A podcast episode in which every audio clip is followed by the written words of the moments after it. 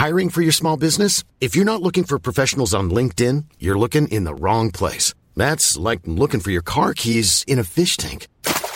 LinkedIn helps you hire professionals you can't find anywhere else, even those who aren't actively searching for a new job but might be open to the perfect role. In a given month, over 70% of LinkedIn users don't even visit other leading job sites. So start looking in the right place. With LinkedIn, you can hire professionals like a professional. Post your free job on linkedin.com slash people today. One size fits all seems like a good idea for clothes until you try them on. Same goes for healthcare. That's why United Healthcare offers flexible, budget-friendly coverage for medical, vision, dental, and more. Learn more at uh1.com.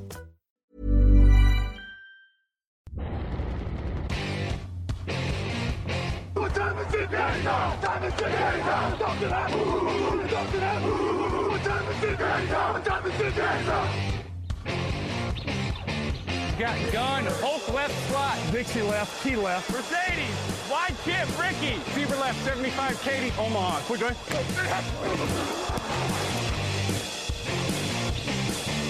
Last play of the game. Who's going to win it? Luck rolling out to the right. Dumps it up to Donnie Avery. Goal line, goal line. Touchdown. Touchdown. Touchdown. Hello, hello, bonjour et bienvenue à tous dans l'épisode numéro 657 du podcast John Actuel. Matéi, très heureux de vous retrouver pour un nouveau débrief NFL la semaine 7. Cette semaine à mes côtés, euh, Grégory Richard est là. Bonjour Grégory. Bonjour messieurs, bonjour à tous. Plus de papillons, plus de rossignols. Non, non, j'ai ouais, déjà décidé d'être un homme nouveau. Ça met le chauffage fort chez Greg parce que je vois un t-shirt et je vois aussi un t-shirt chez Raphaël Masmejean. Bonjour Raphaël. Salut Alain, salut Greg, salut tout le monde. Elles Il sont fait où, bon à Paris aujourd'hui, hein, je pense qu'on peut le dire. J'allais Il dire, fait ouais. relativement bon, c'est vrai. Voilà. Ok, j'allais dire, elles sont où les économies d'énergie? Je suis en sweat et j'ai Ah, deux t-shirts il en dessous. fait, il fait meilleur apparemment que dans d'autres Ouais, bon, il fait meilleur que dans. Ouais, ok, il fait meilleur chez vous peut-être. Hum, C'est hum. c'est les, les... Et c'est juste aujourd'hui, hein, il y a un microclimat. hein, et Hier, ils entendent merde. Très- Oui, non, mais c'est pareil. euh, C'est pareil ici. Messieurs, on va parler évidemment des Eagles qui s'offrent des Dolphins, des favoris de division, des surprises, plein de surprises. Cette semaine, c'est tout de suite dans le podcast TDA.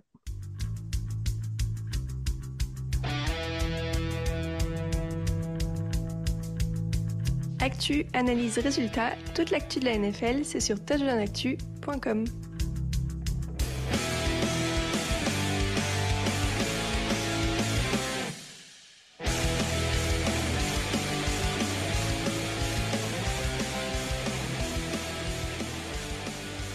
Eagles 31, Dolphins 17, c'était le choc de la semaine. Il est pour les Eagles. Il y a eu des erreurs en attaque, mais il y a surtout eu une grande prestation défensive. On va commencer par ça. Raphaël, comment on fait pour ne prendre que 17 points contre Miami? Euh, c'est une, euh, c'est une bonne question. Déjà, on limite le jeu au sol. Ça a été euh, vraiment un des, facteurs clés de, ce match. C'est vrai que par rapport à l'an dernier, Miami avait réussi cette saison à vraiment dévelop- développer un jeu au sol puissant qui permettait de d'être très polyvalent en attaque et de euh, de décharger de temps en temps toi Tagovailoa, Tyreek Hill, etc. Et là sur ce match, ils ont été complètement bloqués dans ce domaine-là. On a eu un Raheem Raheem Mostert globalement euh, muet, 45 yards de mémoire. Euh, je me suis noté ça. Euh, donc voilà, ils, ont eu cette capacité à, vraiment bloquer ce, ce jeu au sol, mettre en difficulté Miami là-dessus et du coup faire peser un poil plus de pression sur le, sur le jeu aérien qu'ils ont, euh, ont aussi finalement euh, pas trop mal bloqué euh, également. Donc c'est, je pense que la clé du succès pour eux, ça a été d'abord de bloquer le jeu au sol pour finalement refaire devenir Miami une sorte d'équipe unidimensionnelle, on va dire ça comme ça. 12 courses, 45 yards, 3,8 yards par course pour ce jeu au sol de, de Miami. Greg, on est d'accord que c'était ça, c'est ça la première clé Bah, manifestement, puisque euh, Miami a décidé d'avoir une, ident- une identité propre en attaque, qui est celle d'appuyer constamment sur l'accélérateur dans le domaine aérien. On sait qu'ils ont la, capacité, les receveurs pour, euh, pour le faire. C'est vrai que malheureusement, sur ce match-là, face à une équipe de Philadelphie qui, justement, à l'inverse, bah, allait être forcément plus adepte de la gestion de l'horloge et qui s'est pas privé sur ce match-là, dans un match qui a longtemps été serré aussi au tableau d'affichage, je pense qu'apporter peut-être un petit peu plus de jeu au sol, ça, a- ça aurait pas été une mauvaise chose. hein. La clé chez les Eagles, on découvre pas, c'est souvent les lignes. Donc tenter d'essayer de fatiguer un petit peu la ligne défensive, euh, ça aura peut-être été de bonne aloi du côté de Mike McDaniel et de l'attaque floridienne, mais malheureusement, oui, là-dessus, ils ont quand même été euh, pris à la gorge sur le peu de tentatives qu'ils ont qu'ils ont tenté. Et malheureusement, ça a été un petit peu rédhibitoire sur la durée pour pour vraiment mettre en difficulté sur la longueur cette cette défense de Philadelphie. Ils ont aussi gardé le ballon. Philadelphie, 36 minutes. Euh, au final, ça fait 244 yards seulement pour Miami. Raphaël, c'est un témoin quand même du haut niveau de cette défense de Philadelphie. Oui, oui, oui, c'est un témoin euh, du niveau de cette défense qui est vraiment complète. Surtout ce, front seven qui peut se permettre de changer la composition en permanence, un peu les joueurs qui font jouer. Et ce qui fait, c'était déjà la qualité l'an dernier hein, de ce front seven, mais ça permet vraiment à, plusieurs joueurs de, respirer, d'alterner et de, finalement de garder une sorte de fraîcheur sur l'ensemble du match. Alors, tu as Hassan Reddick qui joue un peu plus que les autres sur le front seven, mais globalement, ça tourne quand même beaucoup. Et quand tu as, des joueurs euh, comme Carter, Davis, euh, qui en plus n'étaient pas là l'an dernier, dernier, ou en tout cas avaient joué très peu dans, dans le cas de, de Carter, qui là apporte beaucoup, bon bah voilà, tu as, vraiment ce front seven dominant qui, qui facilite la vie. Et petite mention quand même dans le, dans le backfield défensif, j'ai trouvé un Darius Slay bien meilleur qu'en début de saison. En tout cas, c'est peut-être son meilleur match de ce début de saison. Donc euh, si en plus lui arrive à un peu revenir au niveau, c'est de bonne augure pour la suite. Grégory, qu'est-ce qu'ils j'allais dire qu'est-ce qu'ils auraient pu mieux faire, mais est-ce que est-ce qu'on a atteint un match complet en tout cas pour cette défense de Philadelphie? Oui, euh, pour rejoindre un petit peu ce que disait Raph, c'est vrai que le petit bémol un petit peu, parce que globalement la pression de la ligne défensive, on le voyait depuis le début de la saison, notamment incarnée par euh, par les par les excellents débuts en NFL de Jalen Carter. Euh, c'est vrai que le dernier rideau, notamment, était peut-être pas aussi tranchant, on va dire d'un point de vue perte de balle que ça pouvait être le cas l'année dernière. Euh, et là, ça l'a été notamment euh, sur un jeu ultra décisif avec cette interception en effet de Darius Slay qui permet notamment à, à, Philadelphie de de reprendre un momentum alors que Miami était en était en très bonne position. Si on commence à avoir une défense des Eagles qui, on le rappelle d'ailleurs au passage, a changé de coordinateur défensif pendant l'intersaison, hein, donc il y a peut-être aussi des choses qui ont dû être euh, mises en place de la part du coordinateur euh, Sean Desai.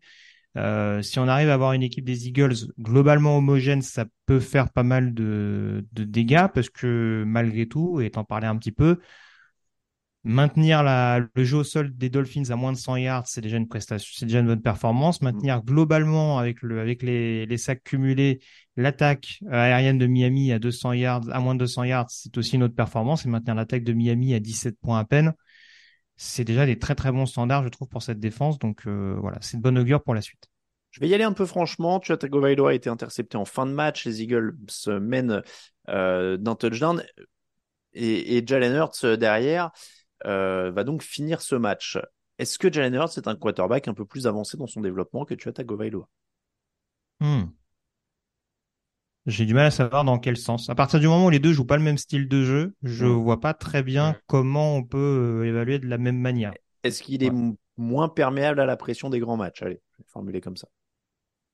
Bah, il est forcément moins perméable dans le sens où, encore une fois, on va pas lui demander. Enfin, alors sur ce match-là, c'est pas criant parce que il lance quasiment autant que Tagovailoa, mais encore une fois, comme je disais, il y a une identité propre à Miami euh, qui fait que, bah, encore une fois, Tagovailoa, si tout sourit, c'est un peu la chose un petit peu ingrate et c'est vrai que malheureusement, ce genre de quarterback et à mon sens, c'est un peu sujet à ça.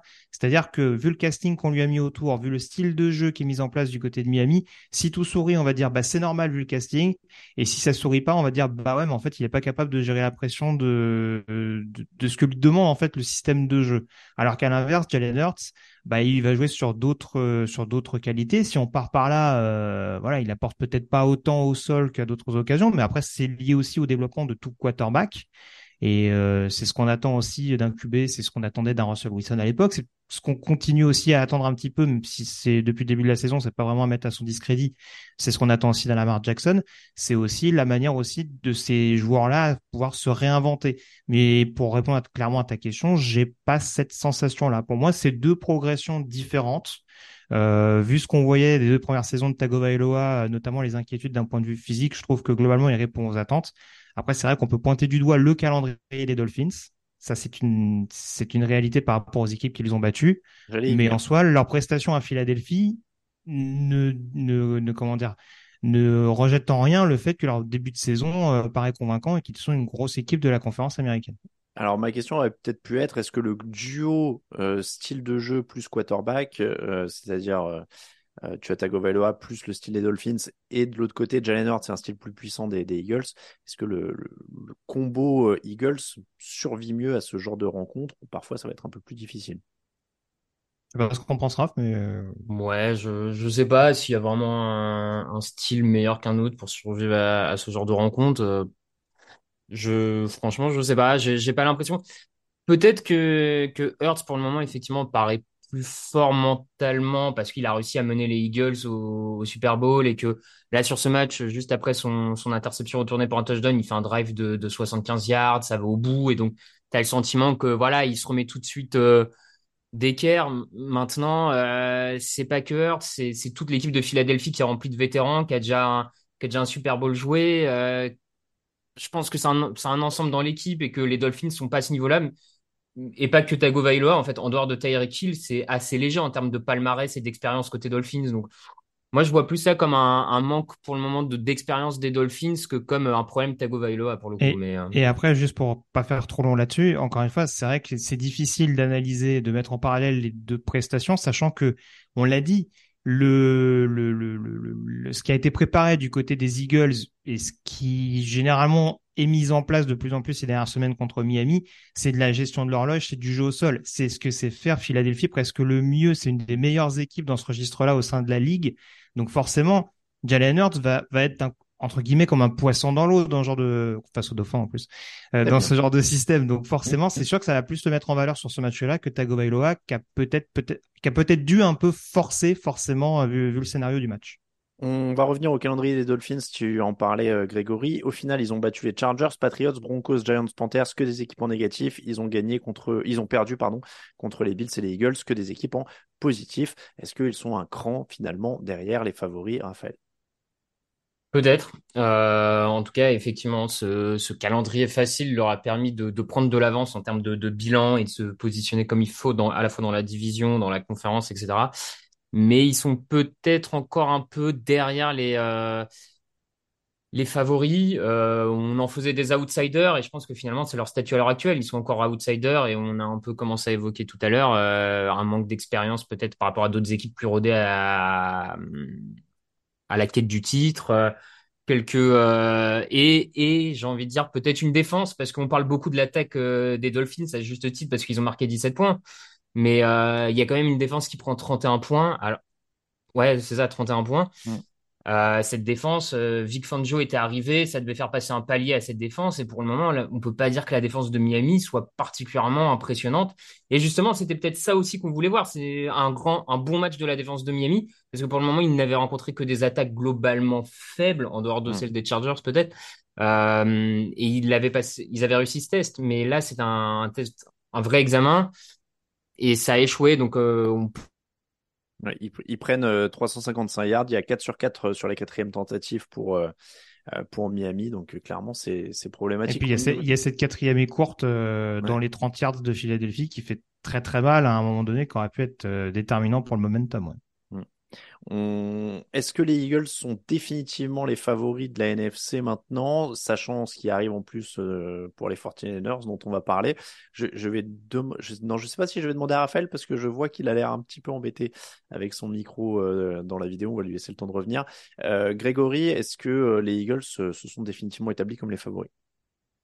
Oui, après, ça me paraît encore compliqué aujourd'hui de tirer des conclusions. C'est vrai qu'on était un peu alarmé la semaine dernière au sortir du match face aux Jets.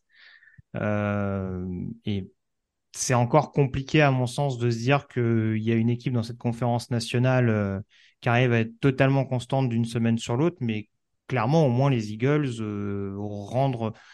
Ah, avec les Niners, malgré tout, on sent que c'est quand même une équipe qui, dans les moments où ça va compter, peut être extrêmement costaud notamment par le biais par le biais des lignes. Encore une fois, on sait que ce sera le ce sera le salut ultime pour les Eagles cette saison. Donc euh, oui, a priori, vu les prestations globales des concurrents et, vu cette victoire importantissime ce week-end, ça les place quand même malgré tout comme l'épouvantail annoncé de cette conférence nationale. Est-ce qu'on a récupéré Raphaël Masmejean? Je crois, j'espère. Il est là. Bon, euh, Raphaël, on va enchaîner avec le match entre les 49ers et les Vikings. 49ers 17, Vikings 22. C'est une des surprises de la semaine. Il y en a eu quand même un paquet et celle-là, c'était le point final puisque c'est dans la nuit de lundi à mardi. Euh, Qu'est-ce qui s'est passé encore pour cette équipe de euh, San Francisco? Deuxième défaite de suite, mine de rien. Euh, Brock Purdy a été intercepté deux fois. Ils n'ont couru que 65 yards à 3 yards par course. Raphaël, qu'est-ce qui s'est passé avec cette défense des, Vikings qui s'est soudainement réveillée ou alors il y a un problème du côté des 49ers Euh, c'est vrai que c'est peut-être le, côté défensif qui a été le plus surprenant pour San Francisco. On s'attendait à une, une prestation peut-être un peu plus aisée face à une attaque des Vikings qui, commettait beaucoup de pertes de balles cette saison, qui venait enfin qui a perdu la semaine dernière Justin Jefferson. Donc on, voyait quand même des match-ups plutôt avantageux pour euh, pour les 49ers. Et, euh, et la défense a surpris dans, dans le mauvais sens du terme parce que un cas en difficulté pour mettre la pression sur euh, sur Kirk Cousins ou en tout cas Kirk Cousins arrivait suffisamment à se débarrasser tôt de la balle pour euh, pour éviter que cette pression ait trop d'impact. Euh, on a un Addison qui s'est quand même fait plaisir dans dans dans le backfield défensif des des 49ers et TJ Hawkinson qui a un peu fait ce qu'il voulait en toute la partie. Pourtant, en, général, c'est vrai que les tight ends ont parfois ont un peu plus de mal contre les 49ers parce que tu peux avoir des Fred Warner, des Greenlaw qui, Mhm. qui les surveillent, mais là, ils se sont fait complètement manger dans ce domaine-là. Euh, donc, moi, c'est vrai que c'est surtout la défense qui m'a surpris euh, hier soir. Alors, on, on s'est mal compris parce que je parlais de la défense des. Vikings, ce qu'elle avait fait aux 49ers, mais c'est un très bon argument aussi. On va donc partir là-dessus. Grégory, surpris euh, que les 49ers n'aient pas réussi, notamment, en effet, à mettre la pression sur Kirk Cousins. Il lance 45 passes, zéro sac. Mhm. C'est Mhm. un match 100 pour San Francisco? Alors, c'est un match sans euh, pour la défense en règle générale, parce que malheureusement, vu le plan de jeu qu'on pouvait suspecter du côté de Minnesota, le fait de se dire que principalement, bah, tu es surtout obligé de surveiller la passe et que malgré ce, tu te fais ouvrir face, euh, face à Kirk Cousins et, euh, et une attaque aérienne des Vikings privée, on le rappelle, de Justin Jefferson, ça, c'est sûr que ça fait un petit peu tâche. Après, pour en revenir au pass rush, sur ce match-là, en effet, il y a zéro sac. Malheureusement, et ça fait écho un petit peu à ce qu'on disait sur les Eagles et leur place dans la conférence NFC, ce pass rush des Niners, pour l'instant, il ne donne pas pleine satisfaction.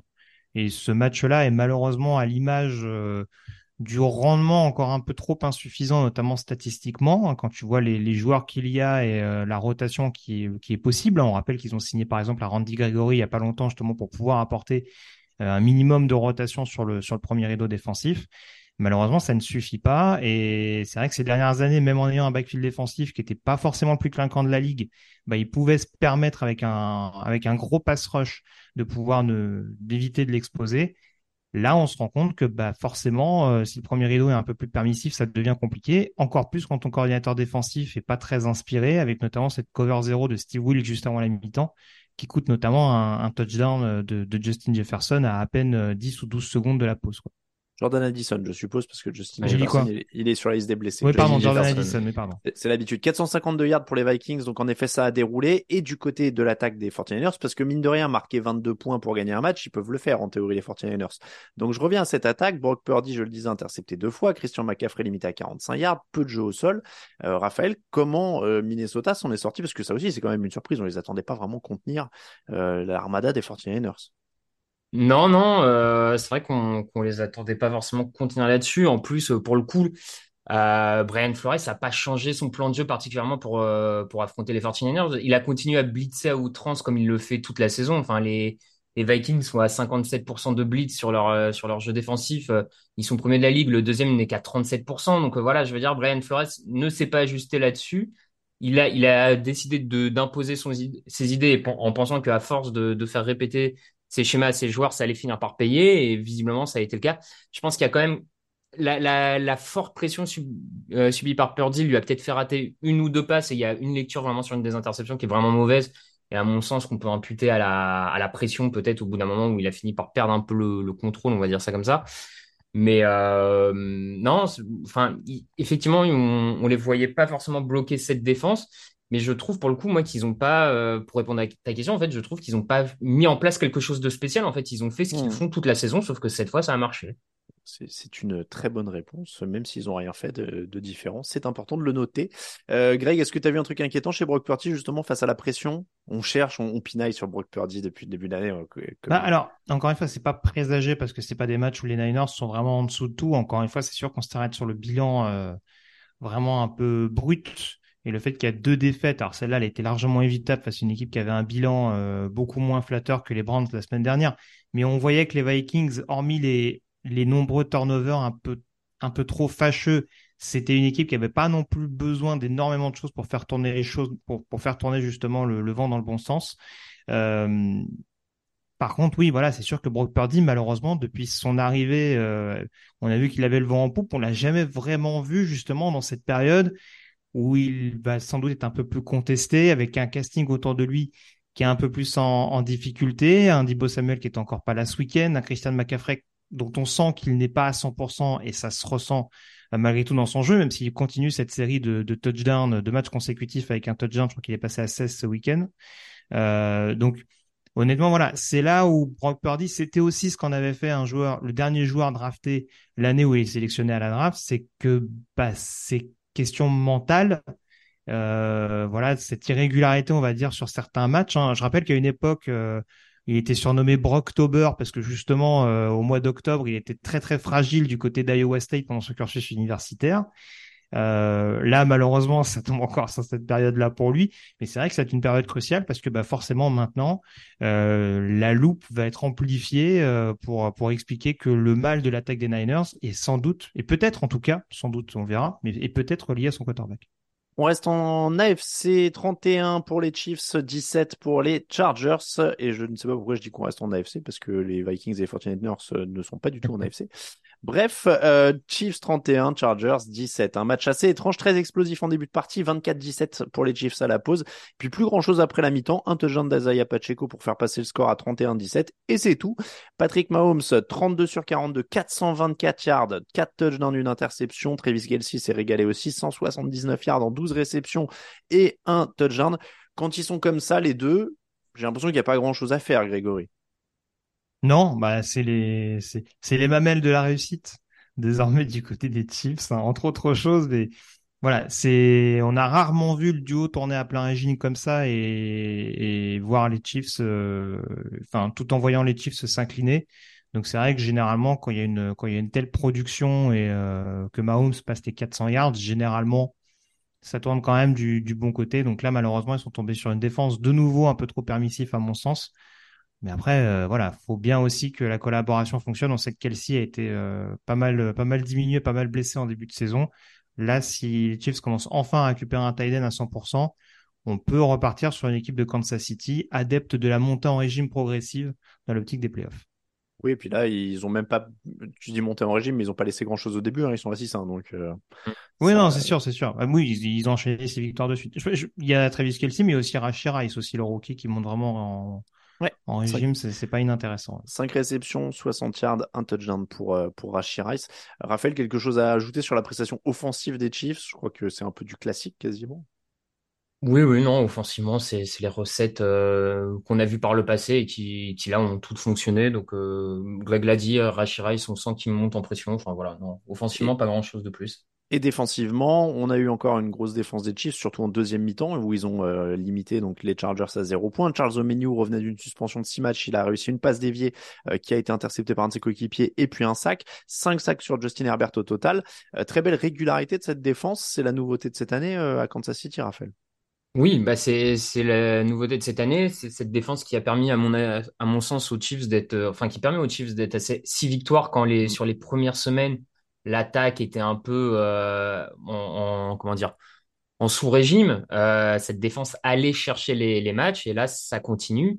Euh, on a on a vraiment un groupe assez complet que ce soit sur la ligne défensive, les linebackers, les cornerbacks, enfin qui est jeune en plus hein, de mémoire, c'est 25 ans de moyenne d'âge dans, dans cette défense en dehors du finalement du presque vétéran Chris Jones. Le reste, c'est quand même globalement, en tout cas, les titulaires sont globalement très jeunes. Euh, tout le monde arrive à maturité quasiment, donc euh, C'est euh, c'est très très fort et je trouve même qu'ils sont bons sur équipe spéciale cette année parce que Butker rate peu de field goal par rapport à l'an dernier. Michael, Hardman revient directement, il fait un retour d'open de plus de 50 yards. Enfin, là c'est une prestation où ils sont bons sur les trois phases de jeu et s'ils arrivent à maintenir ce niveau-là sur les trois phases de jeu, bah, ils restent les grands favoris de l'AFC. Euh, Grégory, il reste donc les Chargers qui eux ne sont pas du tout favoris de la FC. Justin Herbert a été intercepté deux fois dans ce match. Ça va mal, deux victoires, quatre défaites pour, euh, cette équipe. Et comment expliquer aussi qu'ils ont complètement calé en, deuxième mi-temps? Est-ce qu'ils s'ajustent pas? Euh, Qu'est-ce qu'ils calent souvent après les pauses? Bah manifestement, s'ils se sont ajustés, ça s'est pas beaucoup vu. Alors après, c'est vrai que ça, peut paraître un petit peu sévère parce qu'en effet, on souligne que du côté des Chiefs, euh, quasiment tous les voyants étaient ouverts. Donc malheureusement, c'était un match qui était peut-être un petit peu compliqué à aller chercher de leur part. Mais ça rejoint aussi malheureusement une dynamique globale qui est pas transcendante, où il n'y a pas grand-chose qui fonctionne offensivement déjà à l'image de, de Justin Herbert, euh, il y a beaucoup de joueurs de, ligne offensive qui sont, qui sont diminués. Lui-même, d'ailleurs, je crois qu'il est, toujours blessé au doigt, ce qui peut potentiellement euh, impacter, euh, impacter son lancer, euh, son lancer ou en tout cas sa tenue de balle? Et puis oui, défensivement, malheureusement, c'est une défense qui, je trouve, est beaucoup trop permissive encore et on en revient aux limites de Brandon Staley en tant que coach défensif, coach à expérience défensive. Malheureusement, des deux côtés du ballon, c'est une équipe qui pose beaucoup trop de questions pour réussir à être constante et être un vrai prétendant dans la conférence américaine. Raphaël, on a passé le point où euh, ça y est, on, est en train de perdre Brandon Staley pour de bon. Je pense, je pense que euh, Brandon Staley est, est sur le départ. On a déjà, il avait peu de capital, on va dire, sur lequel euh, de capital passé, sur lequel euh, rester. Enfin, il- pour le moment, il y a toujours pas de victoire en playoff après deux ans, donc euh, voilà, ça, ça aide, ça aide pas forcément son cas. Et cette sous-performance de la défense, même si moi, je, je continue à penser un peu qu'on qu'on a peut-être surestimé certains joueurs dans cette défense. Euh, mais malgré tout, euh, ça, ça sous-performe. Euh, T'as un Mike Davis, là, le, le- leur cornerback, qui est un peu sorti dans la presse en disant qu'il comprend pas pourquoi ils ont pas joué homme à homme euh, contre les receveurs des Chiefs plutôt qu'une défense de zone. Parce que selon lui, voilà, faut, faut, faut jouer du homme à homme contre les Chiefs pour les, les, les impacter physiquement. Bon, quand les joueurs commencent à remettre en cause les plans de jeu euh, à la sortie du match, Oui, c'est rarement bon signe pour la c'est rarement bon signe, c'est que le vestiaire commence à un peu à se déliter et euh, tu peux vite commencer à réfléchir sur la suite, quoi. On retourne en NFC, Buccaneers 13, Falcons 16, victoire des Falcons Ah. sur un field goal de 51 yards à la dernière seconde, malgré trois fumbles, à chaque fois dans la zone rouge, à chaque fois par Desmond Reader, à chaque fois alors qu'ils allaient marquer des points. Euh, le pompon allant à un fumble alors qu'il allait filer dans la end zone et tuer le match, mais qu'il n'a pas fait attention à Antoine Wilfield qui revenait sur lui et qui lui a arraché le ballon à quelques centimètres de la end zone. Malgré tout ça, donc les Falcons ont gagné. Greg, on fait quoi? On oublie les fumbles et on voit tous les progrès offensifs?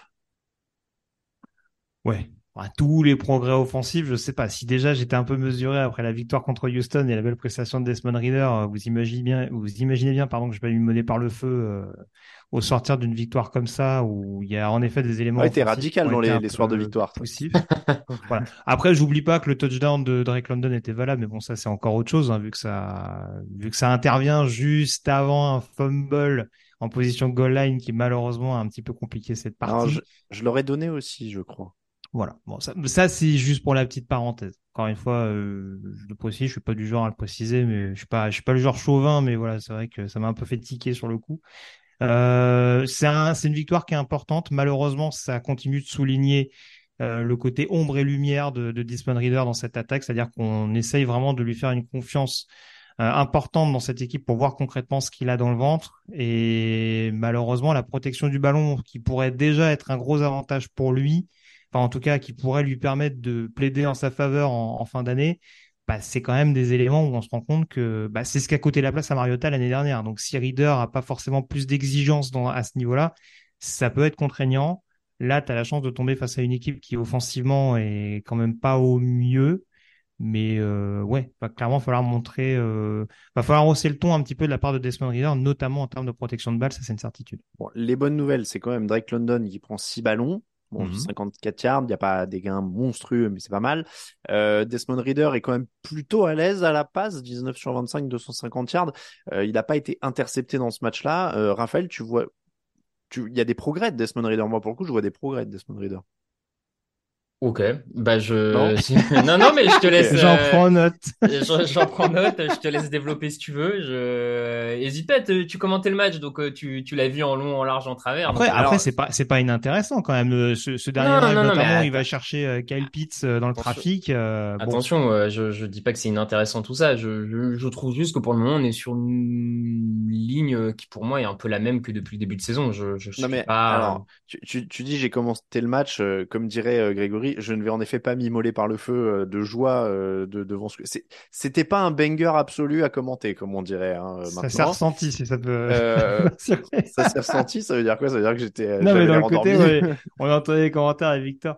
Oh bah personne ne veut gagner, hein, mais euh, Oui, bah c'était un peu ça. C'était un peu ça. Mince, il va y avoir une prolongation. Euh, non, mais je me dis que, en fait, mon raisonnement, c'est qu'il est quand même correct à la passe. Et je me dis que si à un moment, il trouve un moyen d'impliquer correctement Kyle Pitts, parce que là, ça reste limité, euh, que Bijan Robinson a plus de, de ballons. Là, il avait l'air d'être malade, donc il a quasiment pas joué. euh, il a joué 11 snaps. Donc, je me dis, qu'est-ce que ça pourrait être avec Bijan Robinson et Kyle Pitts bien utilisés? Après, euh, est-ce qu'ils ont vraiment envie de bien utiliser Kyle Pitts? Ça reste un mystère. sujet. c'est- Je, Oh, ça, je ne quand même. comprends pas. Non mais alors, mais euh, juste, je veux pas monopoliser la parole sur Atlanta, mais euh, c'est vrai que ça, ça m'intéresse forcément au plus haut point, comme vous pouvez vous en douter. Mais encore une fois, il y a trois semaines où on peut pas dire, il y a trois semaines de suite pour remonter un peu sur ce que disait Raph, où concrètement, alors que c'était pas forcément le style de jeu dans lequel on l'attendait, on a décidé de faire lancer le ballon à Desmond Reader. Donc, il y a deux semaines, ça a été concluant avec la victoire contre Houston. La semaine dernière, ça passe, fait avant, la semaine dernière, ça fait avancer le ballon, même si malheureusement, il y a des erreurs qui sont payées cash derrière avec trois interceptions. Là, sur ce match-là, il fait avancer le ballon malgré tout. Parce que le jeu au sol, euh, certes, il y a 156 yards en cumulé, mais en effet, euh, Alain en parlait, euh, sans un Bijan Robinson intégré à l'équipe, forcément, il a été amené à avoir un peu plus de responsabilités. Et je le répète, même s'il n'y a pas les touchdowns à l'arrivée et que c'est principalement par des field goals qu'Atlanta a concrétisé ses actions, il a réussi à faire avancer le ballon quand c'était nécessaire de le faire. Réussir à gagner ce match-là face à une telle défense, quand tu fais trois fumbles perdus, Mm. bon, c'est voilà, il y, a une marge de progression intéressante. Après, forcément, euh, tu, tu- quand tu sors de deux matchs avec l'un trois interceptions, l'autre trois fumbles perdus, tu peux pas te dire ouais le mec, euh, ça y est, il est chaud bouillant, euh, à nous les playoffs quoi. Non, bien sûr. Alors, euh, juste pour rebondir, tu disais euh, face à une telle défense, évidemment pas face à une telle attaque, parce que l'attaque des Buccaneers, c'était quand même aussi cata. Euh, ils ont été pénalisés, je pense, j'ai pas compté, mais je crois 78 fois, quelque chose comme ça. En tout cas, c'était le ressenti hein, physique Mmh, euh, mmh, aux mmh. commentaires. Oui, parce que je crois que les pénalités sont les mêmes des deux côtés. Hein. Je vais pas dire de Ah, bêtises, mais oui, euh, euh, mais en fait, on avait vraiment l'impression que celle de Tampa était souvent plus problématique. Pour une Oui. raison ou pour une autre, en tout cas, c'était le ressenti qu'on avait. Euh, mais, mais oui, le nombre est à peu près le même, mais, mais les, les Buccaneers étaient tout le temps pénalisés. Et cette équipe, elle est quand même affreusement prévisible, au sens où elle a pas de jeu au sol. C'est, c'est, c'est, c'est d'une déprime euh, absolue. Et derrière, c'est Mike Evans, c'est un peu Chris Godwin quand on arrive à le trouver. Euh, je pense que Baker Mayfield est vraiment devenu la définition du quarterback moyen.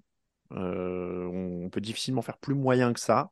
Euh, donc voilà, donc euh, j'ai l'impression que sur ce match-là, on a vu quand même beaucoup plus de potentiel côté Falcons, au sens où leurs joueurs sont plus jeunes en fait. Euh, voilà, Desmond Reader, il est peut-être moins bon que Baker Mayfield à l'instant T, mais peut-être que ce sera mieux un jour. Leurs coureurs, bah ils en ont. Euh, C'est-à-dire que Rashad White, euh, le pauvre, euh, voilà, il galère. Donc euh, et, Mike Evans euh, est probablement le- peut-être le meilleur receveur sur le terrain euh, dimanche, mais euh, mais bon, bah derrière, t'as Drake London, t'as euh, t'as Kyle Pitts, il y a du monde. Donc, euh, donc en fait, j'ai, ça m'a, ça m'a pas rassuré pourtant pas ce match parce que j'ai vu une équipe qui est, Peut-être en fin de cycle. ouais, en fin de cycle et qui a son plafond en fait, quoi. Mhm. De toute façon, c'est c'est un plafond offensivement qui est, qui est celui de Baker Mayfield. Enfin, je veux dire, faut pas, pour moi, il n'y a pas besoin d'aller chercher beaucoup plus loin. Sur ce match, tu as, tout, tout le, le spectre, euh, toute l'expérience Baker Mayfield, quoi. Enfin, t'as, t'as à la fois, euh, il peut faire des belles actions. Il y a, il y a cette course de 31 yards euh, sur une troisième tentative euh, où il s'échappe. Il y a quelques belles passes. Et puis, tu as cette passe trop dans le trafic pour un tight end qui finit en interception. T'as ces, euh, quand il est en red zone, quand il loupe plusieurs fois Chris Godwin à la suite. Voilà, Mais ça dépend de Mayfield et comme tu dis, c'est qu'en fait, c'est l'équipe de Tom Brady toujours, j'ai l'impression. C'est-à-dire que le jeu est le même, il n'y a pas de jeu au sol, tu joues à la passe à outrance et il y a une bonne défense. Sauf que c'est Baker Mayfield et c'est pas Tom Brady, donc tu peux pas gagner comme ça. Me... C'est un peu ce que je voyais, moi. Tu Bah, vois, déjà, match, Brady quoi. a pas gagné comme ça l'an dernier, tu vois. Enfin, Oui, en dire, plus, voilà, non, déjà, euh, ça, ça s'est tiolé déjà l'an dernier euh, sous Brady, donc tu, tu vas pas faire mieux là. hein. Donc, euh, voilà pour ce match, petite pause et la suite. Hey, I'm Ryan Reynolds. Recently, I asked Mint Mobile's legal team if big wireless companies are allowed to raise prices due to inflation. They said yes. And then when I asked if raising prices technically violates those onerous two year contracts, they said, What the f are you talking about, you insane Hollywood ass? F- So to recap, we're cutting the price of Mint Unlimited from $30 a month to just $15 a month. Give it a try at mintmobile.com slash switch. $45 upfront for three months plus taxes and fees. Promo rate for new customers for limited time. Unlimited more than 40 gigabytes per month. Slows. Full terms at mintmobile.com. I'm Sandra, and I'm just the professional your small business was looking for. But you didn't hire me because you didn't use LinkedIn jobs. LinkedIn has professionals you can't find anywhere else, including those who aren't actively looking for a new job but might be open to the perfect role, like me. In a given month, over 70% of LinkedIn users don't visit other leading job sites. So if you're not looking on LinkedIn, you'll miss out on great candidates like Sandra. Start hiring professionals like a professional. Post your free job on linkedin.com/people today.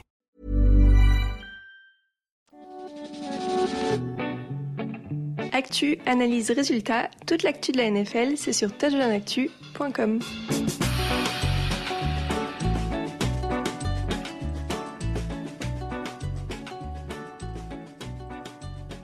Les Rams 17, Steelers 24, euh, une des surprises de cette semaine, je pense qu'on peut le dire, les Steelers s'étaient menés 17-10 à l'entame du dernier quart. Et miracle, l'attaque s'est enfin réveillée. Jonta Johnson a pris de 5 réceptions pour 79 yards. George Pickens a gagné 107 yards. Kenny Pickett euh, a lancé 230 yards. Bon, c'est pas encore la folie, mais voilà. c'est c'est- Euh, Alors, je voyais euh, Grégory faire la grimace quand j'ai dit c'est peut-être une surprise. Bah ouais, ça dépend pour qui. Le mec, il a marqué un point cette semaine et C'est ça. il s'emballe, quoi. Je veux dire. J'ai toujours dit, je suis un Steelers believer, moi, je l'ai on, va dire que vu le niveau offensif de Pittsburgh depuis, le début de la saison, c'était quand même pas gagné. Non, mais après, entendons-nous bien, hein, je dis ça, mais de toute façon, je me doutais. Un, des arguments qui avait fait que mon cœur penchait, entre guillemets, vers, Pittsburgh sur ce match-là, c'est aussi la semaine de préparation en plus euh, qu'avait Pittsburgh par rapport aux, Rams. Ça a peut-être aidé, hein, même si ça ça a pas forcément sauté aux yeux dans les trois premiers quarts-temps. Euh, j'ai l'impression que le plan de jeu du côté des Steelers, c'était de rester au contact des Rams et puis bah, de faire un petit rush euh, dans le dernier quart-temps pour, euh, pour éventuellement euh, partir de là avec la victoire. Parce que concrètement, défensivement, de toute façon, on découvre pas les forces des Steelers. On a encore eu un bel étalage de, ce qu'ils sont capables de faire avec même une interception pour TJ Watt. Offensivement, malheureusement, j'ai pas l'impression qu'on en apprend énormément plus non plus, à part peut-être en effet cette collaboration entre Pickett et Pickens qui, qui se développe au fur et à mesure des semaines. Bah, disons que leur plan de jeu, tu disais, c'est euh, traîner dans le match et espérer que l'attaque se réveille. Grosso modo, d'habitude, leur plan de jeu, c'est traîner dans le match et espérer que TJ Watt fasse un miracle. Donc, Bah oui, euh, non, mais donc là, c'est l'attaque qui a pris le relais pour une fois. Mais Kenny Pickett fait pas d'erreur globalement, enfin en tout cas, euh, Non. sauf erreur de ma part, oui, il perd pas de, il Non, perd pas de ballon. Donc, euh, donc voilà, c'est là encore, et ça fait écho à ce qu'on disait avec Reader tout à l'heure, où lui malheureusement perd des ballons. Euh, voilà, le rôle d'un quarterback à ce niveau-là, même si on peut connaître potentiellement ses limites dans le côté playmaker euh, qu'il peut, avoir, bah, c'est au moins de pas perdre des ballons. Et là, il est resté non seulement au contact des Rams, il a pas, pas perdu pied, et en plus, euh, il a su faire les jeux décisifs et trouver les receveurs euh, dans, les moments importants. Raphaël, c'est quand même la défense qui a redémarré les choses euh, avec l'interception de Watt sur Matt Stafford. Ils sont à 4-2, ils étaient équilibrés en attaque, 29 cours, 25 passes. Est-ce qu'il y a de l'espoir ou est-ce que tu n'as pas été impressionné par, euh, par exemple, Najee Harris qui a déchaîné la fureur avec 53 yards au sol à 3,8 yards par course? Euh, impressionné, non, non. euh, je, je pense on, on l'a pas mentionné, mais il y a aussi le retour de John Tate Johnson au poste Oui. de receveur qui, qui, à mon avis, fait aussi du bien à, à cette équipe et qui apporte une capacité euh, de comment dire à gagner. Ah, on a reperdu Raphaël. On a gagner, Raphaël. je crois qu'il voulait dire. il- il- le mot, le mot était gagné. Je pense qu'on va, on, on va jouer avec ça. On va, on va enchaîner. On va, il va nous faire signe dès qu'il est de, de retour. Il a un petit problème de câblage de micro pour être très transparent euh, avec vous. On, on va enchaîner, euh, Grégory. Donc euh, le retour de Deontay Johnson en effet euh, a fait du bien à, cette attaque. On va dire un petit mot sur euh, les Rams qui ont plutôt bien performé dans ce match par moment, en tout cas dans le deuxième et le troisième quart-temps. C'est quoi? C'est les le ballon perdu qui le ballon perdu qui les tue. Voilà, je vais y arriver. Parce qu'ils n'ont pas de marge, j'ai l'impression. Oui, c'est ça. En fait, ça se joue sur, euh, sur un fil, mais après, c'est, j'ai presque envie de dire, vu ce qu'on attendait en début de saison, c'est presque déjà miraculeux d'avoir une équipe à trois victoires, quatre défaites, de voir euh, comment le coaching leur fait du bien malgré tout pour les, pour les maintenir à flot depuis le début de la saison. Mais c'est vrai que, en effet, sur ce type de match-là où il faut être avec des grosses guillemets quasi parfaits pour réussir à s'imposer. Là, face à une équipe qui était euh, à talent comparable euh, des deux côtés du ballon, on peut dire que, voilà, malheureusement pour les Rams, là, ça n'a pas bien tourné dans le quatrième quart. Il y a quand même des gros points d'interrogation sur ce pass rush des Rams. Ça, c'est principalement ce qui me perturbe un petit peu. Euh, parce que ça fait partie d'un des plus mauvais de la ligue depuis le début de la saison. Euh, en effet, il y a Ron Donald, mais pas que. Il hein. faut peut-être qu'il y ait d'autres joueurs qui génèrent la pression dans, cette équipe-là. Et malheureusement, euh, face à une ligne offensive qui est pourtant pas une des plus réputées de la ligue, forcément, ça a aussi posé problème dans, dans, les moments importants et ça a permis aux Steelers de faire avancer le ballon jusqu'au, jusqu'à l'embut. Raphaël, nous disions que les Rams n'ont pas de marge. Non, non, non, ils ont pas de marge euh, depuis le début de la saison, on l'a vu, hein, à chaque fois c'est c'est des victoires de, de peu ou des défaites de, de, de pas beaucoup, mais en tout cas euh, il y, a, y, a, y a peu d'espace pour, euh, pour faire des erreurs. Bon, là c'est c'est leur défense qui craque en fin de match parce que l'attaque est en dehors de cette petite interception, mais en plus en tout début de seconde mi-temps, donc elle est peut-être pas si décisive que ça dans le résultat. l'attaque avait fait peu d'erreurs, mais c'est voilà, si la défense n'arrive pas à faire mieux, ça, devient compliqué et, et, ils en sont à perdre de peu. Quoi. Parlant d'équipes qui n'ont pas de marge, Seahawks 20, Cardinals 10. Les Seahawks ont perdu trois ballons, mais la défense les a toujours gardés dans le match. Les Cardinals n'ont pas été très inquiétants. Et en attaque, Seattle a pu s'appuyer sur ses rookies. Jackson Smith, Njigba, un touchdown sur quatre réceptions. Jack Bobo, quatre réceptions aussi et un touchdown également. On est sur de la victoire logique, Raphaël, au sens où c'était vraiment l'équipe qui a le plus de qualité. Et là, pour le coup, bah, les Seahawks, eux, ils avaient une marge que les Cardinals n'ont pas du tout dans ce match. Oui, oui, oui, les Seattle avaient cette marge, tant mieux parce que euh, offensivement, euh, dans, dans la red zone, c'était vraiment pas bon, comme mm. depuis plusieurs semaines maintenant. Hein. C'est compliqué pour Geno Smith en, red zone. Euh, et c'est la défense finalement de Seattle qui, enfin, tu as parlé des rookies à juste titre receveur, mais je trouve que c'est la défense là, de Seattle qui permet vraiment de s'assurer la victoire en empêchant tout retour potentiel possible euh, d'Arizona. Voilà, si Seattle continue à battre les équipes inférieures à eux, globalement, euh, là-dessus, cette saison, ils n'ont pas de problème là-dessus. Donc l'équipe est bien coachée. Ça, donc c'est la preuve qu'ils ont une petite marge contre les, les, plus faibles. Maintenant, pour eux, le but, c'est vraiment d'aller battre les équipes à leur portée et peut-être un peu supérieure. Quoi. Les Cardinals n'ont gagné que 88 yards après la mi-temps. Ils n'ont marqué aucun point en deuxième mi-temps. Euh, Jordan Brooks, Darrell Taylor. Justement. Oui, là il y a eu des ajustements. Euh, Jordan Brooks, Darrell Taylor ont été excellents, on est d'accord. Euh, Grégory, victoire défensive euh, avant tout. Et, Arizona qui pouvait pas faire grand chose. Joshua Dobbs à 19 sur 33, 146 yards seulement. Est-ce qu'ils retombent sur terre ou est-ce qu'ils sont juste à leur niveau en fait les Cardinals? Ils bataillent et il y a des situations en effet par l'intermédiaire notamment de, ces perte de balles ou en tout cas de ces dommages un petit peu limités en zone rouge où on, continue de voir hein, euh, cette équipe d'Arizona avec des joueurs qui sont en, demande de temps de jeu, qui peuvent éventuellement euh, s'insérer dans dans une future ossature, euh, future ossature, en tout cas pour essayer de se battre un petit peu pour des places dans les mois à venir du côté des Cardinals parce que je pense que principalement c'est c'est l'objectif aujourd'hui du côté de Glendale. Euh, donc euh, malheureusement, on se répète un peu au fur et à mesure des semaines pour Arizona, mais c'est vrai que c'est toujours la même chose. C'est une équipe qui bataille, notamment en première mi-temps. Mais malheureusement, c'est une équipe qui est trop courte, qui n'a pas suffisamment de talent pour tenir, et on en revient à cette fameuse marge. Euh, voilà, ils sont pas, ils sont pas largués au score par par les Seahawks, mais tu sens que d'un point de vue talent, malheureusement, il leur manque cette étincelle pour vraiment être être convaincant sur l'ensemble d'une partie. Bears 30, Raiders 12. On fait quoi avec un quarterback débutant auquel on ne fait pas particulièrement confiance? Eh bien, on court, messieurs. 38 courses pour 173 yards du côté de Chicago. Tyson Badgant a lancé 29 passes pour 21 complétées et 162 yards. Est-ce que les, Bears ont juste tout simplement bien joué le coup, le intelligemment en termes de coaching, Raphaël? Oui, oui, oui, ils ont, ils ont essayé d'éviter de, mettre trop de pression sur euh, Tyson Badgent et ça, ça a marché.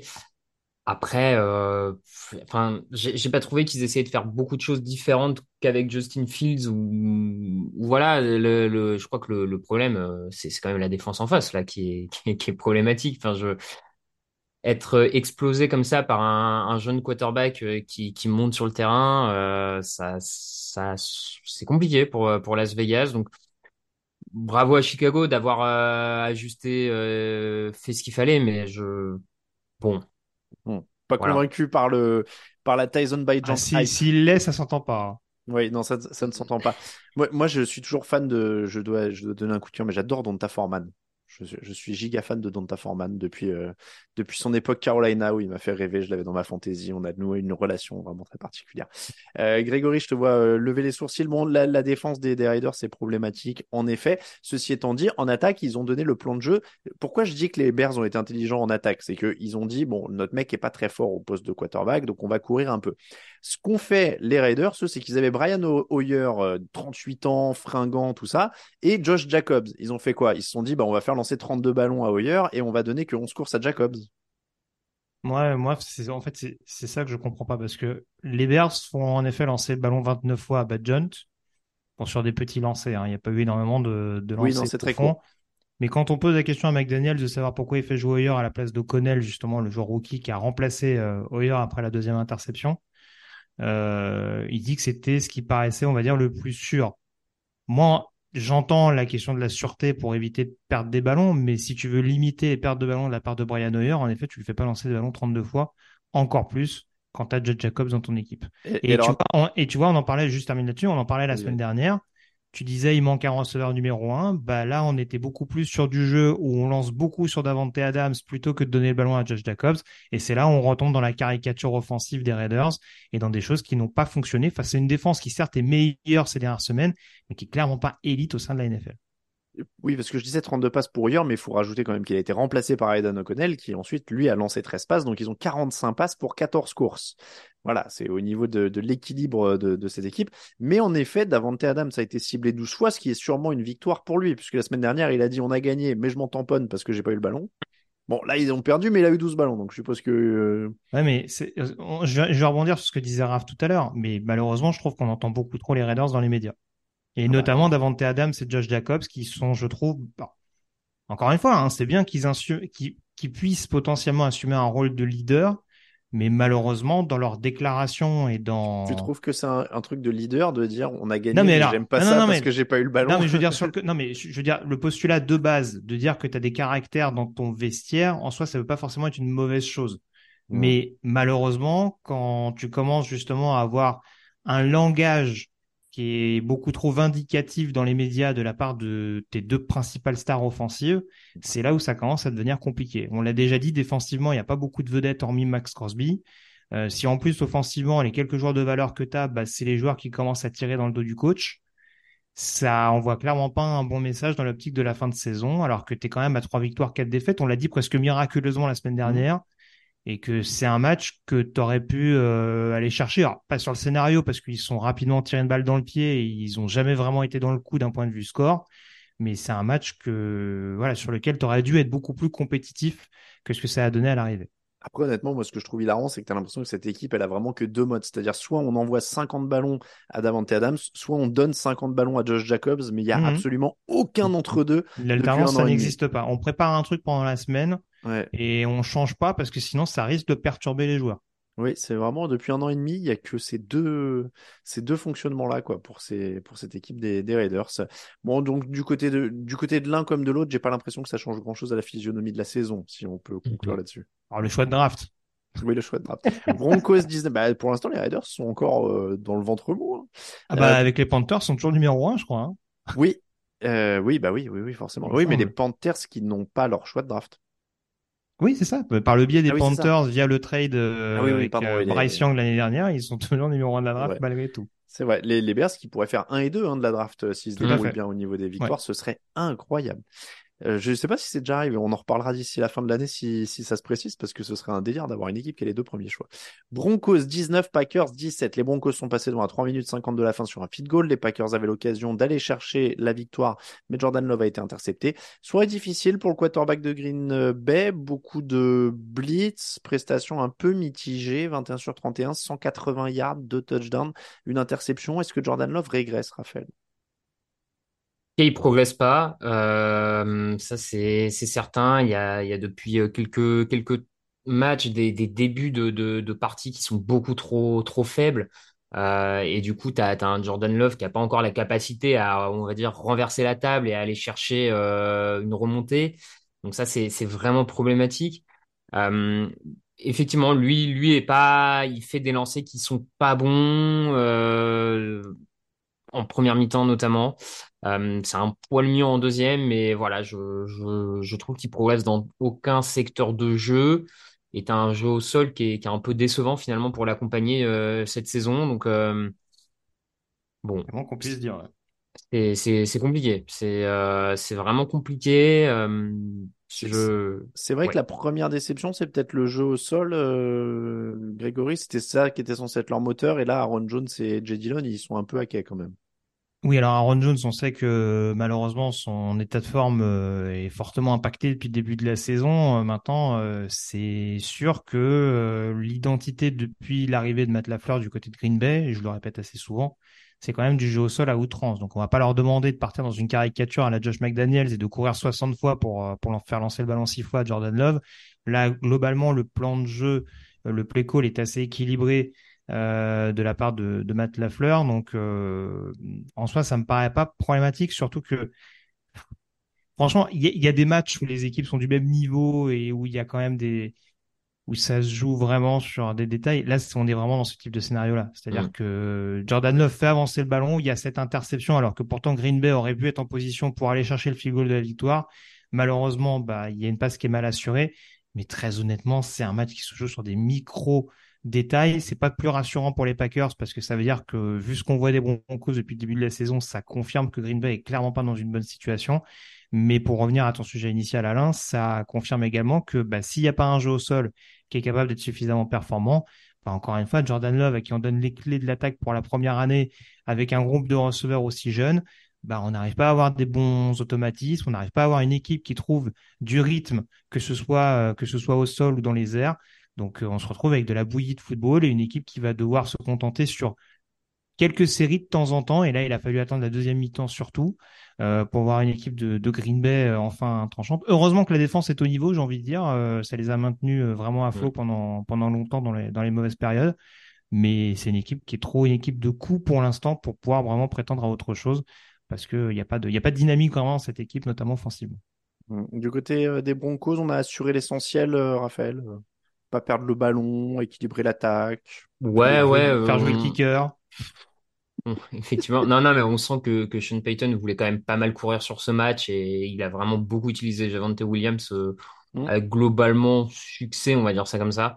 Euh, succès relatif, hein, quand même, c'est pas une immense prestation, mais Oh, c'est. 145 yards au sol au total, 5,8 yards par course, si on Oui, oui. tous les Non, je, je parlais pour Javante Williams, euh, il fait une bonne prestation, mais c'est pas un match incroyable pour un coureur oui. non plus, tu vois, on n'est pas dans une performance, euh, mais euh, en tout cas, le plan de jeu, c'était courir pour Mm. vraiment tenir le ballon, avancer et ne pas mettre trop de pression sur, sur Russell Wilson. Globalement, le plan de jeu a été respecté et a fonctionné. Euh, et cette fois, la défense a enfin aidé l'attaque parce que de- depuis le début de saison, c'était quand même une défense qui, qui partait dans tous les sens. Euh, alors, est-ce qu'elle est aidée parce que par le niveau faible des Packers, sans doute. Mais en tout cas, elle évite, euh, elle fait des, des turnovers et ça, ça aide l'équipe. Donc, c'est une, c'est une victoire bonne à prendre. Après, Mm. euh, oui, c'est, c'est, c'est pas transcendant sur, sur la suite, quoi. Un mot de Grégory pour terminer. Je peux juste me permettre de mettre les pieds dans le plat. Est-ce qu'un jour on connaîtra l'identité offensive d'une équipe coachée par Sean Payton? Parce que j'ai l'impression que depuis qu'il n'y a plus de Drew Brees, je sais pas. Je, je... Vous voyez une différence entre l'attaque des Broncos de l'année dernière et celle de cette année? Moi, j'en vois pas. hein. Voilà. Ah, Je- Russell je- Wilson est mieux quand même. Il est plus serein. Ah oui, il perd moins de ballons. Bah, euh, d'accord. Bon, bah. Ah, ouais, mais Non, coup, mais ok. enfin, la patte Sean. Payton offensivement, t'as balancé un premier tour de draft Non, oui. pour dire, Mm. eh, vous voyez, Russell Wilson perd moins de ballons. Ouais, ok, d'accord. Je, Écoute. j'entends. Bah. Un Greg offensif quand on parle de, de, de Sean Payton. Giants 14, Commanders 7. Les Giants ont marqué deux touchdowns dans le second quart et c'est tout. Les Commanders ont marqué une fois dans le troisième quart-temps et c'est tout. Euh, le reste de ce match, c'est 18 punts et 3 ballons perdus. Voilà, je vous donne le. Je suis content que ce soit pas celui-là qu'on ait commenté hein, parce que on parlait du. Ah, tu vois, hein ah, bah alors. La vache. On parlait du Falcons que Buccaneers qui avait été un peu pénible par moment, mais alors celui-là, à mon avis, euh, je sais pas qui avait le résumé du match, mais il y avait de quoi s'ouvrir les veines. Je crois que c'est Marco. hein. Ah ouais. Ouais. c'est Marco. Euh, bref, du coup, j'espère qu'il n'avait pas d'objet coupant près de lui. Bah, pas loin, je crois. hein. Il a mal fini. oh là là là là. Euh, bon, on, on dit que c'est quoi une victoire de la défense des Giants, Raphaël? Oui, oui, c'est ça. C'est, c'est clairement une victoire de la défense des Giants, hein, qui est, qui est mieux depuis trois semaines. On l'avait déjà noté contre les Dolphins, on l'avait noté contre les Bills. Euh, sauf que derrière, à côté, c'était des attaques un peu trop fortes pour vraiment tenir le match, on va dire. Là, ils ont eu la chance de, de continuer sur cette dynamique en défense, mais de rencontrer face à une attaque bien moins établie. Et ça a fait la, différence avec énormément de pression sur Samuel, qui, a, vu des vagues en permanence lui, arriver dessus, notamment Dexter Lawrence, hein, qui fait un très très gros match au centre de la ligne. Bon, euh, voilà, victoire défensive. Euh, tant mieux pour New York, ils avaient besoin un peu d'une victoire pour, euh, pour montrer que l'équipe allait mieux, on va dire ça comme ça, euh, notamment sur la partie défensive. Après, pareil, euh, du côté de New York, tout n'est pas, tout n'est pas revenu, tout n'est pas réglé. Euh, on est quand même loin de l'an dernier, mais c'est déjà un pas dans le bon sens. Et puis, bah, Washington, euh, pff, moi, je, Ron Rivera, voilà, je, Voilà, Rivera. c'est- c'est simple. Ron Rivera. voilà. Bon, euh, faut dire que, euh, en tout cas, Ron Rivera, sa spécialité, visiblement, c'est pas la ligne offensive, hein, ni, euh, ni Ah, non. prendre au quarterback à se, dé- à se débarrasser rapidement du ballon, parce que 6 sacs de plus, ça fait 40 quand même hein, en, en 7 matchs. Donc, on est vraiment sur les bases d'un record du monde. Bah, que, alors, c'est, c'est pour ça que c'est étonnant, parce que tu dis match défensif. Enfin, on avait quand même les deux meilleurs passe pro de la ligue qui s'affrontaient, donc euh, forcément, il y avait, il y avait un peu, il y avait deux, trois boulevards. Et deux, Oui, trois alors- courants d'air dans l'état de New York, quoi. je, je fais ce qu'on dit, ce qu'on fait à chaque fois sur M6. Je rappelle évidemment pour les gens qui découvrent que Greg rigole quand il dit les deux meilleures protections de passe. C'est, c'est- ce n'est pas tout à fait vrai. Parce qu'ils en sont à combien? À 70, 75 en cumulé, les deux, là? En termes de sacs concédés? Oh oui, ça doit pas être loin de ça, ouais. Euh, C'est monstrueux, quoi. C'est vraiment, euh, Je l'ai- pas sous les yeux. Bah, donc Quand tu sais que les Chiefs, par exemple, sont à 7. Alors, on est à 37 sacs autorisés du côté de New York. Je suis en train de vérifier. Et donc, j'ai crois dit qu'il y a 40 quand- du côté 40, de. Washington. Ben voilà, On est à 77. 77. Pas mal. 77 sacs en 7 semaines. Euh, bah oui, ça, c'est, ça a été vilain. Euh, donc Samuel, bon, euh, c'est, c'est quand même pour lui une partie de ses sacs? Parce qu'on dit souvent que les sacs, c'est une stat de quarterback. Oui, oui, oui, bah malheureusement, voilà. Oh, c'est un peu une thématique et ça revient sur beaucoup d'équipes, euh, notamment d'ailleurs des équipes qui peuvent prétendre au, à minima au wildcard, notamment dans la conférence nationale. Mais ces jeunes quarterbacks-là, malheureusement, bah, tu vois jamais le même visage d'une semaine à l'autre. Alors la semaine dernière, c'était pas forcément Byzance, hein, Samuel, parce qu'on l'avait dit, les Commanders ont quand même gagné à Atlanta principalement grâce au turnover de la défense. Euh, là, sur ce match-là, bon bah, pas grand-chose à souligner. J'ai l'impression en effet que les Commanders euh, je peux, je vais pas être trop sévère parce qu'encore une fois, on en est qu'à la septième semaine, mais j'ai l'impression que les Commanders, s'ils doivent aller en playoff, ils iront malgré Samuel. Parce que, bah, malheureusement, il y avait une prise de risque en lançant ce jeune quarterback dans le bain, comme ça, avec une équipe autour de lui, notamment une ligne offensive, qui était clairement plus qu'en rodage. Et là, va falloir une grosse défense et peut-être des coups d'éclat éventuellement de quelques autres playmakers offensifs, mais euh, ça peut être un peu compliqué. C'est très particulier de voir une équipe capable justement de pousser les Eagles dans le dernier retranchement et de s'écrouler lamentablement dans de telles proportions du côté de New York. Euh, Tyrod Taylor a été à 18 sur 29, je précise quand même, parce que c'était lui qui jouait à la place de Daniel Jones, on l'a pas mentionné. Euh, 279 yards, deux touchdowns, aucune interception. Finalement, il a été plus efficace. Ça a été là-dessus que ça se joue. Alors, efficace, et évidemment, est avec des grosses guillemets à mettre dans le contexte de ce match. hein. On parle de- des Commanders à 1 sur 15 en troisième tentative avec 10 pénalités. Donc, euh, bon, là, c'était pas dur d'être beaucoup plus efficace que ça. Bah, j'allais dire, est-ce que la question, c'est pas de savoir si tu mets Tyrod Taylor? C'est vrai que l'avantage aussi qu'il a par rapport à Daniel Jones, c'est qu'il a aussi le retour de Saquon Barkley dans le backfield offensif. Ça peut quand même permettre d'apporter une certaine variété, hein, surtout que le play call était assez équilibré sur ce match-là. Euh, mais ouais, franchement, on a le droit de se poser la question de savoir si, même si forcément il y a le salaire de Daniel Jones qui rentrera toujours en considération, si Tyrod Taylor t'apporte euh. pas plus de garantie. Ouais, je sais. Tu crois?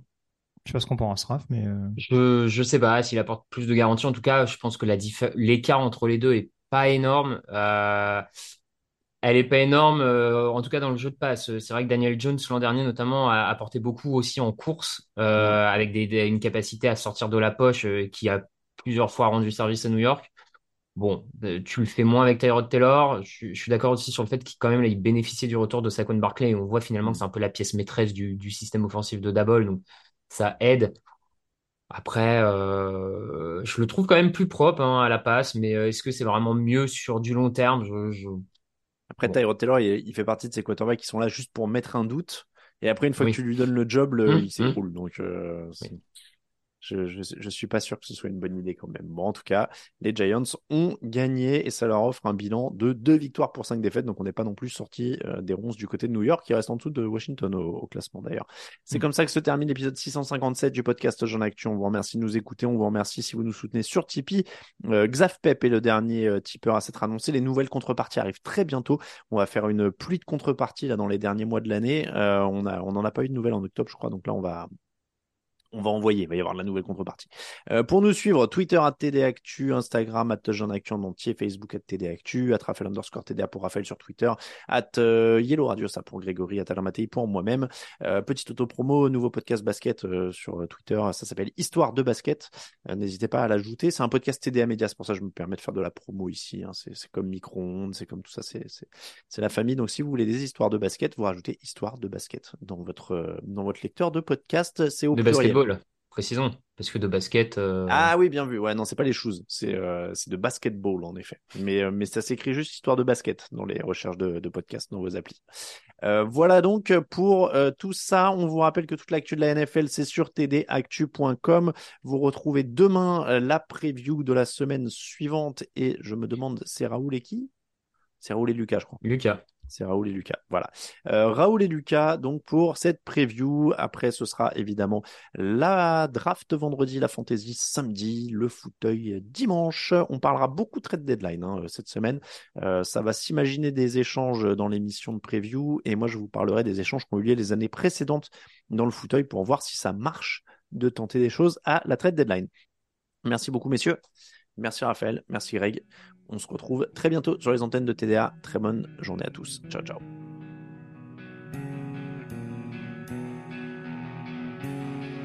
Les meilleures analyses, fromage et jeux de mots, tout sur le foutu est en TDAQ.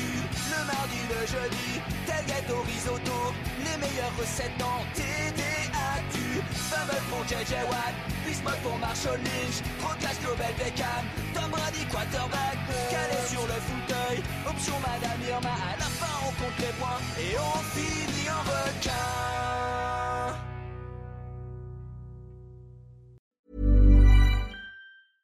Mom deserves the best, and there's no better place to shop for Mother's Day than Whole Foods Market. They're your destination for unbeatable savings, from premium gifts to show-stopping flowers and irresistible desserts. Start by saving 33% with Prime on all body care and candles. Then get a 15-stem bunch of tulips for just $9.99 each with Prime. Round out Mom's menu with festive rosé, irresistible berry chantilly cake, and more special treats. Come celebrate Mother's Day at Whole Foods Market. Hey, it's Danny Pellegrino from Everything Iconic. Ready to upgrade your style game without blowing your budget? Check out Quince. They've got all the good stuff, shirts and polos, activewear and fine leather goods, all at 50 to 80% less than other high-end brands. And the best part? They're all about safe, ethical and responsible manufacturing. Get that luxury vibe without the luxury price tag. Hit up quince.com slash upgrade for free shipping and 365 day returns on your next order. That's quince.com slash upgrade.